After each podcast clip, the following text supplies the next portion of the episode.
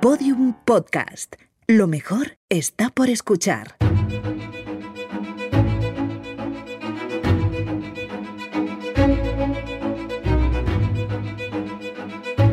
Placentera, un podcast de sonajero de Fisher Price.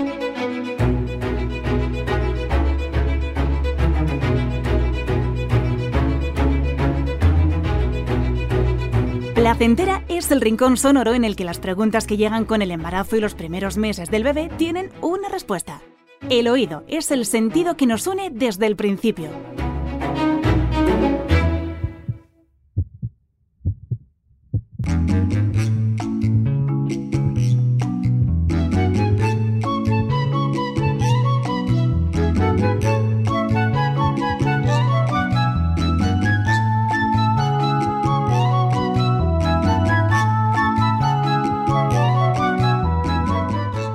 Guitarra, un piano, sonajeros, unas baquetas y unas cajas a modo de batería, cascabeles.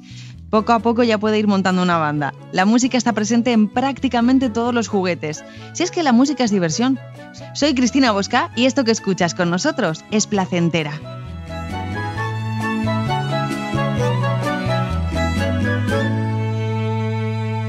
Episodio 8. Juguetes.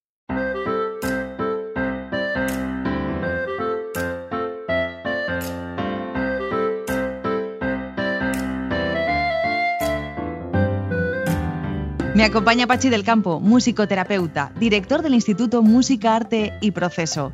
¿Qué tal, Pachi? Hola. Bueno, la- los juguetes en la música y la música en los juguetes, ¿no? Esto es algo que tendría que estar siempre instaurado. Sí, qué bonito. Qué bonito pensar que podemos eh, buscar los distintos timbres en los juguetes, ¿no? Esos juguetes que pueden ser de madera, que pueden ser de cartón, que pueden ser de metal, que pueden ser de plástico, donde empezamos a descubrir los distintos timbres, donde podemos asociar los timbres de esos juguetes con igual instrumentos reales. Pero primero los objetos, ir transformando los objetos, convertir una caja de cartón en nuestro primer tambor, convertir eh, nuestra primera guitarra en esa cuerda o en esa goma extendida sobre una cajita metálica. Eh, esto es lo que el niño le encanta hacer, ir descubriendo, ir transformando. Hemos hablado antes de crear con la música. Y lo primero que hace, porque lo hizo el ser humano hace millones de años, lo primero que hace es transformar un objeto en instrumento musical. Eso, si lo podemos hacer con nuestros niños y nuestras niñas, es apasionante. Es apasionante porque incluso crearemos objetos para hablar de monstruos, crear, para contar el cuento de monstruos de la noche.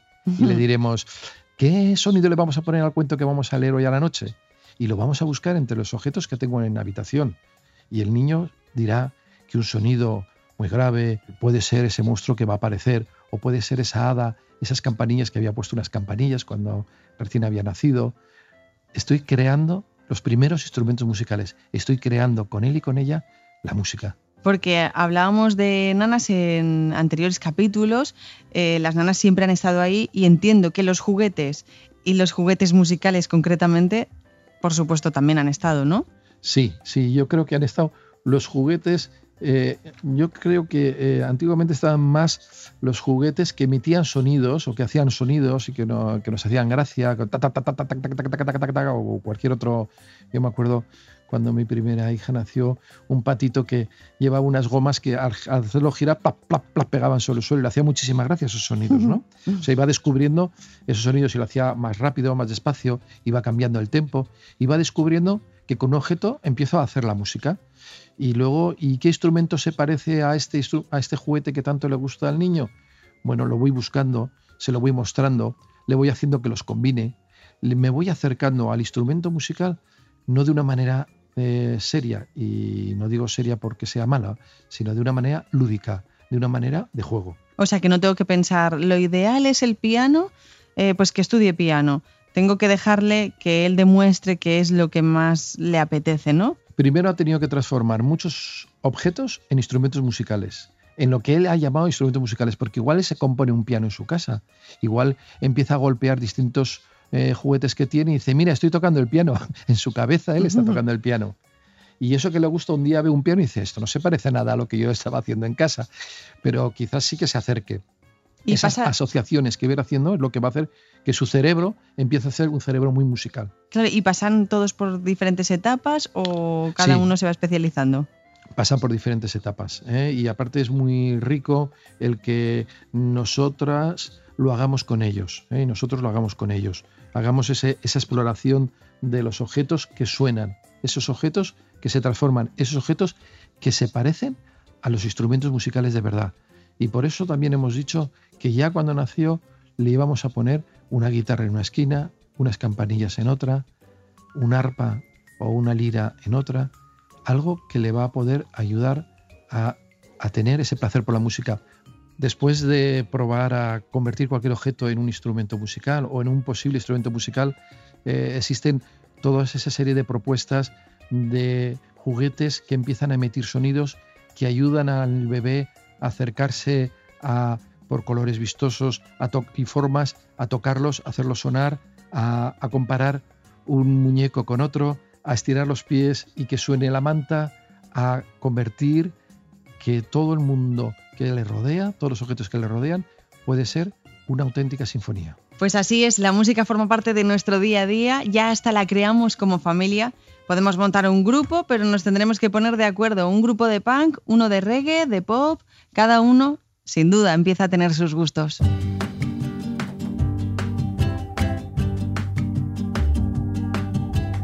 Y ahora te dejamos escuchando uno de los temas que hemos elegido en Placentera. Disfrútalo y hasta el siguiente episodio.